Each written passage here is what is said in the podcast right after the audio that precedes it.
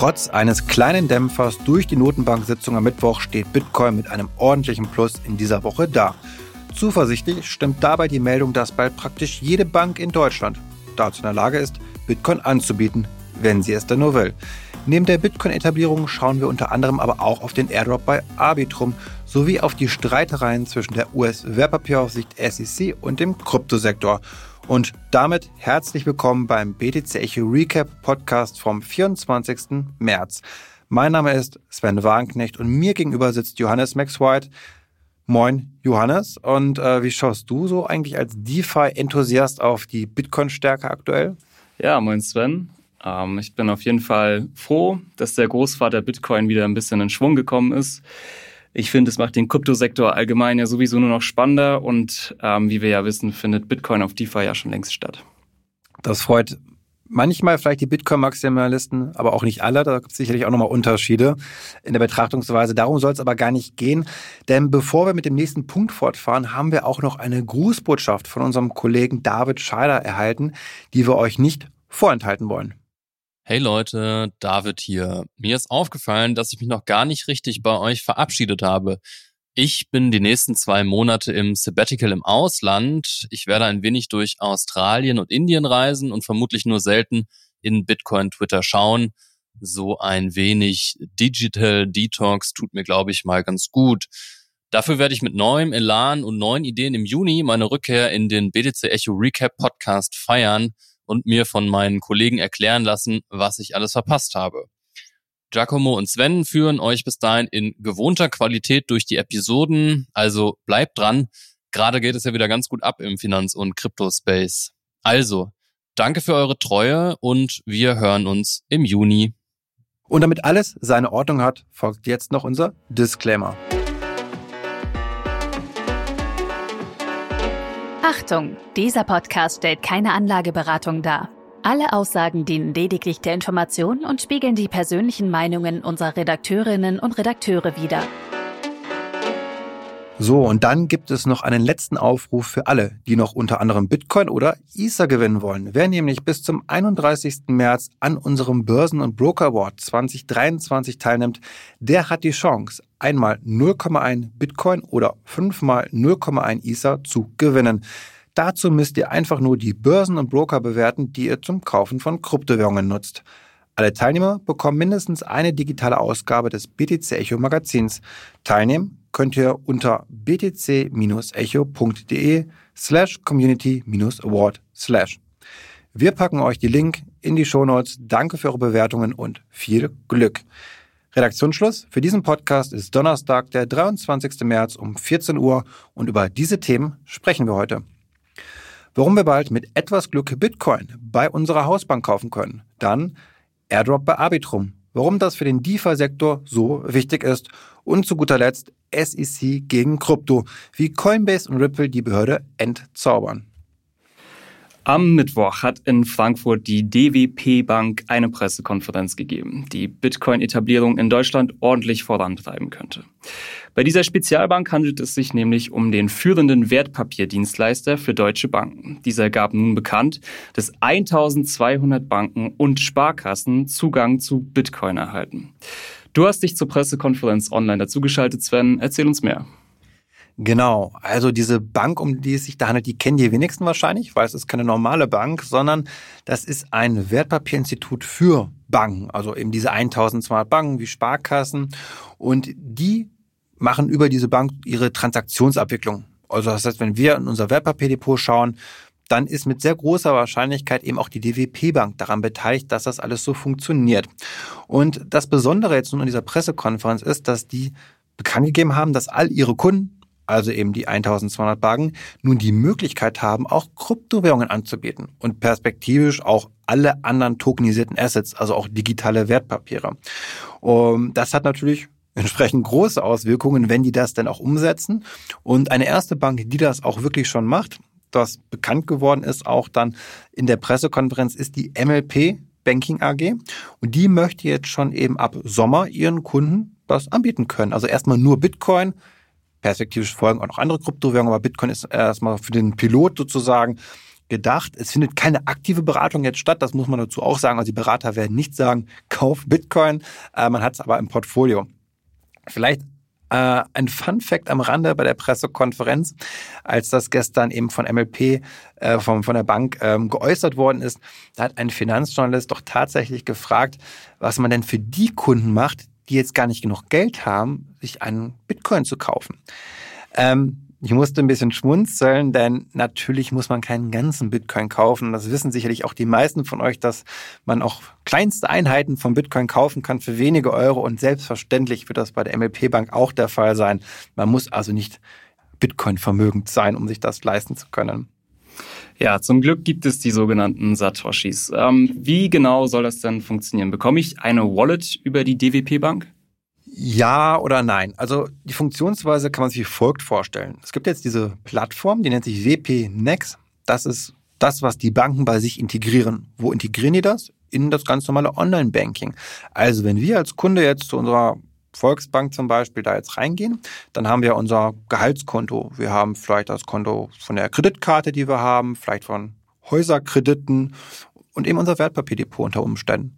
Und nichts anderes wird das mit dem Kryptokonto sein. Das heißt, wir haben ein weiteres Konto dort und können dort ganz einfach eben ja, Kryptowährungen kaufen über unser Girokonto oder Tagesgeldkonto. Wir brauchen also nirgendwo ein Pre-Funding machen, irgendwo Geld hinüberweisen, sondern das Geld ist ja da, idealerweise bei unserer Hausbank. Und ähm, das Schöne ist auch, dass ich mich nicht mehr verifizieren brauche denn die Bank kennt mich ja schon. Ich habe da ja schon mich verifiziert. Also das ist schon super, super praktisch dann eben auch für die Massenadaption, kann man sagen. Und bei der technischen Umsetzung, da helfen noch ein paar andere Dienstleister, wie unter anderem Tangeny. Die sind für die Verwahrung zuständig der Private Keys. Also ich halte die jetzt nicht selbst, das ist immer ausgelagert. Aber Tangeny ist ja auch eben einer der wenigen Anbieter in Deutschland, die eine BaFin-Lizenz für die Kryptoverwahrung auch haben, dann über Hardware-Security-Module sehr, sehr sicher. Oder das Bankhaus Scheich mit der Plattform Tradeas kommt ja auch zum Einsatz für die Orderausführung, für die Preisstellung. Das heißt, jetzt, wenn ich jetzt dann im, bei der Volksbank Perspektive schon meine Bitcoin kaufe, muss ich jetzt nicht über Kryptoanbieter im Ausland gehen, die vielleicht nicht so ideal reguliert sind, ne, wie FTX, sondern das ist dann alles über die deutschen äh, regulierten Dienstleister ja, möglich. Hm, ja, krass. Und ähm, weiß man dann außer von der MLP-Bank, dass noch andere Banken das vorhaben zu machen? Ich hatte ja gerade schon so von Volksbanken gesprochen. Das hat auch einen Grund. Ähm, man hatte nämlich dort auf der Pressekonferenz auch gesagt, dass die DZ Bank, das ist das Zentralinstitut der rund 800 Volksbanken, plant zum Jahreswechsel eben auch Kryptowährungen anzubieten. Ähm, das ist natürlich eine Wahnsinnsmeldung. Ähm, ich meine, man muss sich das mal vorstellen, wie viele Millionen Menschen in Deutschland ein Konto bei einer Volksbank haben und wenn die jetzt ohne irgendwelche Hürden, ohne irgendeine Kompetenz mitbringen zu müssen, also ohne eine die müssen nicht mal wissen, was ein Wallet ist, die müssen nicht wissen, wie eine Kryptowährung funktioniert, sondern die können einfach nur sagen, ja, ich möchte jetzt Bitcoin haben, dann können die das über ihr Girokonto machen. Das ist schon eine, eine ganz, ganz starke Meldung. Und vor allem, es übt auch Druck auf, aus auf die Banken, die damit noch sich so ein bisschen sträuben, wie zum Beispiel die Sparkassen denn diese Frage gab es auch auf der Pressekonferenz, wie es denn bei den Sparkassen aussehen würde. Nun ja, da musste man sagen, dass die Sparkassen es selbst noch nicht so genau wissen, wo es hingehen soll. Sie haben ja schon gesagt, digitale Wertpapiere finden sie ganz toll, haben ja auch schon Krypto-Wertpapiere herausgegeben, die Deka in dem Fall, ähm, haben ihre eigene Blockchain-Lösung, also eine private Blockchain-Lösung, keine öffentliche. Ähm, ich hoffe mal oder ich denke besser gesagt, dass auch die Sparkassen natürlich, wenn es die Volksbanken Bitcoin anbieten, dann müssen die irgendwann nachziehen, weil es dann einfach irgendwann nur noch peinlich ist, wenn man als Einziger noch steht und alle eben Kryptowährungen anbieten und nur man selbst sagt, das ist böse und das darf man nicht und das ist unseriös, dann macht man sich, glaube ich, selbst unglaubwürdig. Ja, also trotz des Bärenmarktes letzten Jahr und dem Zerfall vieler Kryptobörsen kann man also sagen, ein wichtiger Schritt für die Massenadaption von Krypto, vor allem in Deutschland natürlich ähm, wo dann auch jeder Durchschnittsbürger den Hinweis zur Legitimität bekommen dürfte, dass Bitcoin und Co. natürlich nach dem letzten Jahr ähm, ein durchaus interessantes Investment sind. Und ähm, in Sachen Krypto könnte man sagen, in Deutschland gehen wir in die richtige Richtung. Auf jeden Fall. Das ist eine große Meldung natürlich. Es liegt jetzt an den Banken. Aber eine Ausrede gibt es nicht mehr zu sagen, das ist technisch zu schwierig oder regulatorisch zu schwierig. Nein, Das ist sehr einfach. Das kriegt jede Bank jetzt hin, das zu integrieren, weil wenn ich ein Bankkonto habe, meinen Kunden im Online-Banking-Interface anbieten kann, und ja, dann kann ich auch denen ein Kryptokonto anbieten. Das ist nichts anderes am Ende für die. Also da gerne vielleicht auch der Aufruf. Ähm, geht zu eurem Bankberater hin, im Zweifel fordert mal so ein bisschen das auch ein. Ähm, Gerade vielleicht bei den Sparkassen würde mich freuen, wenn man da ein bisschen Druck mal macht und sagt, wir möchten gerne auch über euch Bitcoin kaufen, dass da nach oben vielleicht dann mal doch was durchdringt an die oberen Etagen, dass dann da ein paar Menschen wachgerüttelt werden in den Vorständen, Vorständen oder im Sparkassenverband, dass da endlich mehr Druck auf das Thema kommt. Also da kann jeder etwas mitbewirken. Dann würde ich aber auch sagen, lass uns jetzt vom traditionellen Bankensektor einen Schlenker machen zum ja, bankenlosen Sektor, falls man so sagen kann, nämlich den DeFi-Space. Und das ist dein Spezialgebiet, Johannes. Du bist einer unserer DeFi-Experten bei BTC Echo und das passt ganz gut, denn da ist sehr viel passiert mit Arbitrum. Da haben wir auch viele Artikel bei uns auf der Webseite gerade und da stand jetzt ein Airdrop an. Erzähl uns mehr dazu. Ja, lange stand es nämlich im Raum, dass es einen Token von Arbitrum geben könnte und fast schon aus dem Nichts, muss man sagen, kam er jetzt auch. Die Ethereum Layer 2 Blockchain Arbitrum hat nämlich letzte Woche den eigenen Token angekündigt und dieser startet so ziemlich genau jetzt zum Zeitpunkt unserer Aufnahme mit einem Airdrop, der an qualifizierte Arbitrum-Nutzer rausgeht. Okay, ähm, das klingt jetzt also nach einem Airdrop Fever. Das haben wir schon mal gehört, dass Leute total verrückt sind und, und alles mitnehmen wollen, was da geht. Aber Kannst du mal ein bisschen genauer erklären, warum das jetzt für den DeFi-Sektor so eine große Sache ist? Ja, also im DeFi-Sektor war ja im Laufe des Bärenmarkts äh, lange Zeit Funkstille, muss man ja sagen. Also mit den Kryptokrisen haben Anleger vermehrt Gelder aus dem risikofreudigen Bereich rausgezogen ähm, in vermeintliche sichere Assets, zunächst Kryptobereich Bitcoin und Ethereum, dann aber natürlich auch Staatsanleihen und schließlich äh, Cash. Also Cash ist nach wie vor King, hieß es dann. Und der heutige Token-Launch von Arbitrum, der markiert so ein bisschen ein Wiedererwachen des DeFi-Sektors. Also so ein Airdrop sorgt ja, wie du schon gesagt hast, für viel Hype und lockt nochmal mehr User auf die Sidechain. Und diese gilt ohnehin schon als Ethereums neues DeFi-Epizentrum. Sprich, alles, was sich DeFi-Innovation nennt, baut und launcht derzeit auch auf Arbitrum. Dazu zählen die zentrale Kryptobörsen oder Derivatebörsen wie GMX, Protokolle für den dezentralen Optionshandel, wie zum Beispiel Dopex, oder aufgewertete Lending- und Borrowing-Plattformen. Eine davon wäre zum Beispiel Sentiment, die jetzt gerade alle so ein bisschen im Kommen sind und dadurch nochmal einen richtig starken Boost bekommen. Das heißt, durch diesen Token-Start fließt viel Kapital in diese äh, Layer 2 Blockchain Sie bekommt mehr Nutzer und vor allem auch viel mehr Reichweite. Wir stehen also womöglich kurz vor so einer Art Layer 2 Season, von welcher natürlich der DeFi-Sektor profitieren könnte. Und wenn ich da auch an 2020 denke, sind es eben solche Narrativen, die zumindest dazu beitragen, den nächsten Bullenmarkt auch einzuläuten. Und wenn ich so auf die letzten Wochen gucke und vor allem auf die Charts, ähm, verspüre ich tatsächlich auch so ein paar ähnliche Vibes wie damals. Okay, das mit den Vibes muss mir noch mal ein bisschen genauer erklären. Ich würde ganz gern verstehen, warum das jetzt mit den Layer 2 Chains, warum das jetzt so eine, so eine krasse Sache gerade ist. Kannst du das trotzdem noch mal so ein bisschen aufdröseln? Na klar, gerne. Also der, der Großteil des DeFi-Krams, der findet ja erstmal auf der Ethereum-Blockchain statt. Und ähm, zu Stoßzeiten während des Bullenmarkts wurde diese aber leider quasi unbenutzbar, weil Transaktionsgebühren, die sogenannten Gas-Fees, einfach viel zu hoch waren. Im DeFi-Space bedeutete das dann, dass du auf einem Protokoll, wenn du eine 100 Dollar Einzahlung machen wolltest, teilweise bis zu 50 Dollar an Gebühren zahlen musstest, was ja einfach absurd ist und das macht dann wenig Sinn, das Ganze zu benutzen.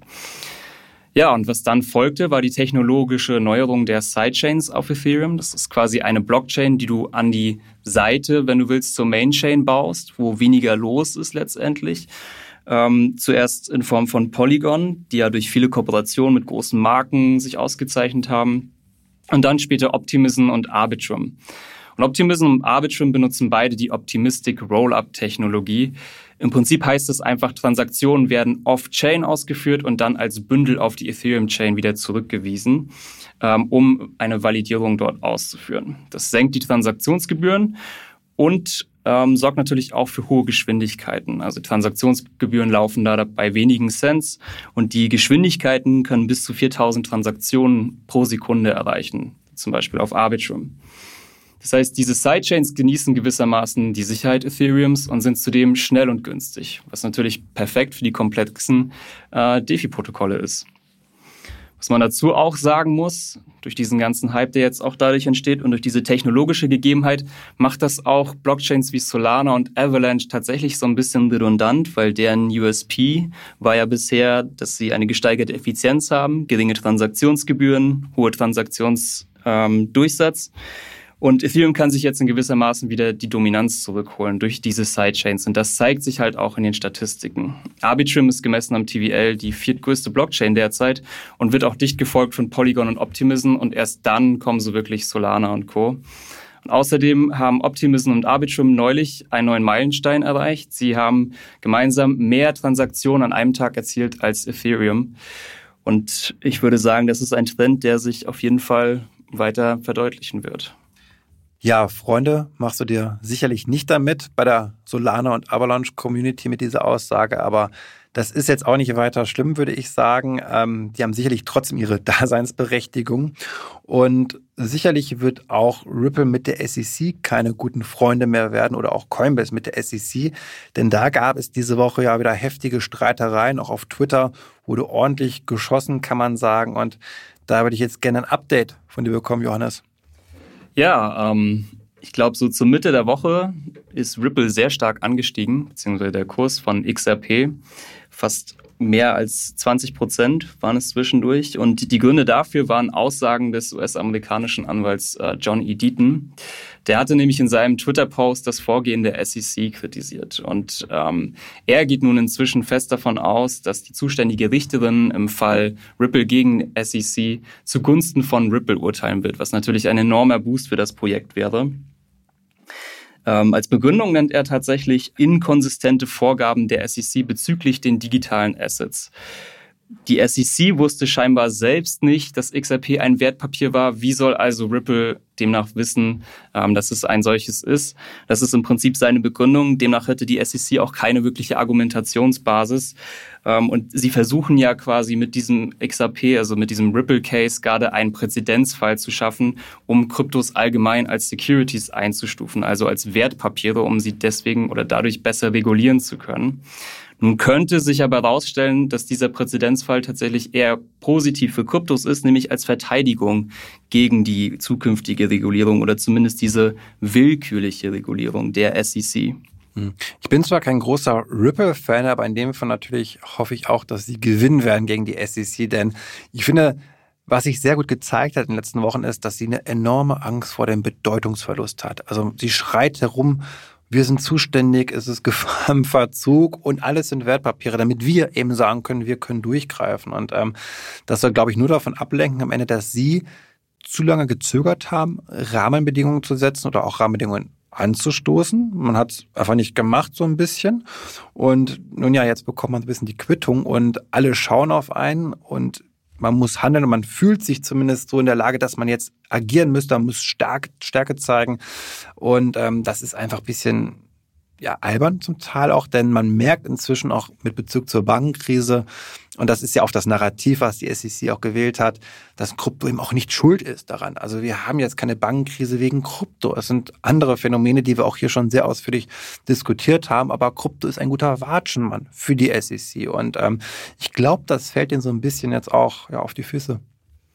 Absolut. Ähm, dieser ganze Regulierungsstil, der ist eher mit so einem blinden Aktionismus vergleichbar und vor diesem blinden Aktionismus ist scheinbar niemand so wirklich sicher, ähm, was sich jetzt auch in den neuesten Nachrichten zeigt, denn das jüngste Opfer der SEC ist wohl möglich Coinbase. Die haben nämlich am gestrigen 22. März einen sogenannten Wells Notice erhalten. Das ist sozusagen eine schriftliche Drohung von der SEC, dass das Unternehmen ein ähm, einen rechtlichen, eine rechtliche Klage sozusagen bekommen dürfte.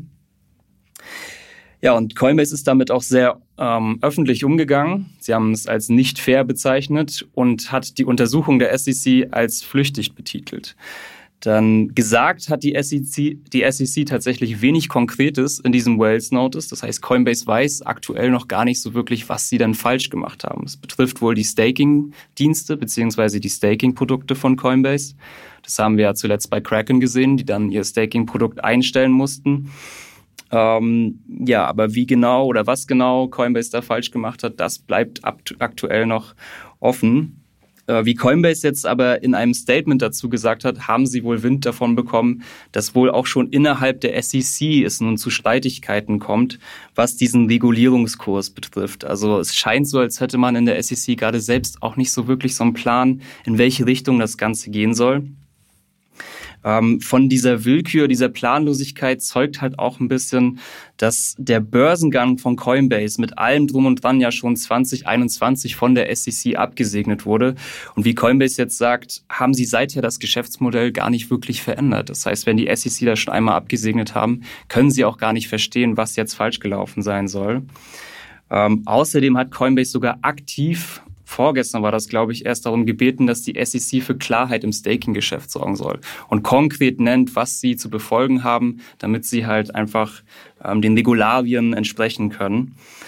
Ähm, die SEC hat sogar auch schon früher mal Krypto-Unternehmen dazu eingeladen, zu sich zu kommen und zu kooperieren, sich zu registrieren. Und auch da hat Coinbase gesagt, das habe man versucht, doch die SEC hat sie abgewiesen. Da kam es teilweise zu Ghosting, Terminabsagungen.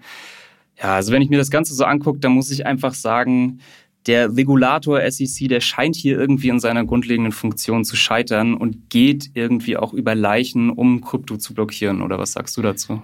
Ja, es scheint vor allem politisch motiviert zu sein. Das heißt, diese Sachlichkeit, diese gewisse Neutralität, also ich halte mich als Behörde an meine Vorgaben sozusagen und, und walte nur in diesem Bereich. Das verlässt die SEC hiermit ganz klar, wie ich finde. Und äh, du hast es schon gesagt, kannte das Geschäftsmodell gut. Warum ist es jetzt ein Problem? Warum ist es jetzt ein Problem, wo sich alle großen amerikanischen Institute gegen Krypto verbinden, äh, zusammenschließen? Wir haben da offizielle Statements ja vorliegen. Die sind ja, hat ja jeder mitbekommen, dass es da vom Finanzministerium, von der US-Notenbank und von der SEC gemeinsame Statements gab, dass man Krypto härter regulieren möchte. Betonung auf hart. Und ähm, man muss nur dafür auch ein bisschen, ich sag mal, gewisse Munition haben, dass ich auch leisten zu können und nicht so sich in so ein Minenfeld hineinbegeben, wo man selbst am Ende als inkompetent darstellt. Und das Phänomen ist aber auch kein rein amerikanisches. Also, dass zum Beispiel Anträge ganz lange irgendwo liegen bei Behörden, nicht beantwortet werden. Das habe ich schon sehr oft auch aus der Dachregion gehört von Unternehmern, die sagen, mein, mein Antrag wird nicht bearbeitet. Das wird vielleicht auch bewusst in die Länge gezogen, weil man Angst hat, Entscheidungen zu treffen. Weil jede Entscheidung kann einen Präzedenzfall zugunsten der Kryptounternehmen äh, beitragen, die man im Nachgang vielleicht aber bereut. Und dann ist es vielleicht zu spät. Das heißt, man macht am besten gar nichts. Man spielt Beamtenmekado. Wer als erster sich bewegt, der hat verloren. Äh, und das ist, glaube ich, generell ein Problem mit unseren Institutionen. Wir brauchen mehr Fehlerkultur, die es auch Beamten oder Verwaltungsbeamten erlaubt, Menschen bei Behörden, etwas zu wagen und vielleicht auch mal Fehler zu machen, dass das okay ist. Wir haben eine Innovation, die ist halt neu und das, das weiß man natürlich immer nicht, wie man damit umgehen kann. Das ist vollkommen normal. Nur stattdessen haben wir eher eine Erfinderungskultur, ähm, weil eben keiner sich traut, Fehler zu machen. Also ja, ein Riesenproblem. Ähm, aber was, was meinst du noch? Für, wird das für Krypto bedeuten, jetzt aktuell diese, diese Ausgangslage? Ja, das war natürlich erstmal ein Schlag und ich glaube auch die Coinbase-Aktie ist fast zehn Prozent gesunken, als ähm, diese Nachricht rauskam. Und trotzdem hat sich das Unternehmen jetzt erstmal zuversichtlich gezeigt, denn Coinbase ist überzeugt von der Ungerechtigkeit, die die SEC da ähm, angeblich fabriziert und sieht natürlich eine Chance für sich und den Sektor vor dem Gericht sich zu verteidigen. Ähm, und man muss auch dazu sagen, wer nicht, wenn Coinbase, sie sind sozusagen der Goldstandard der Kryptoregulierung in den USA, umso überraschender war es ja für viele, dass ausgerechnet Coinbase nun diese Mitteilung von der SEC erhält.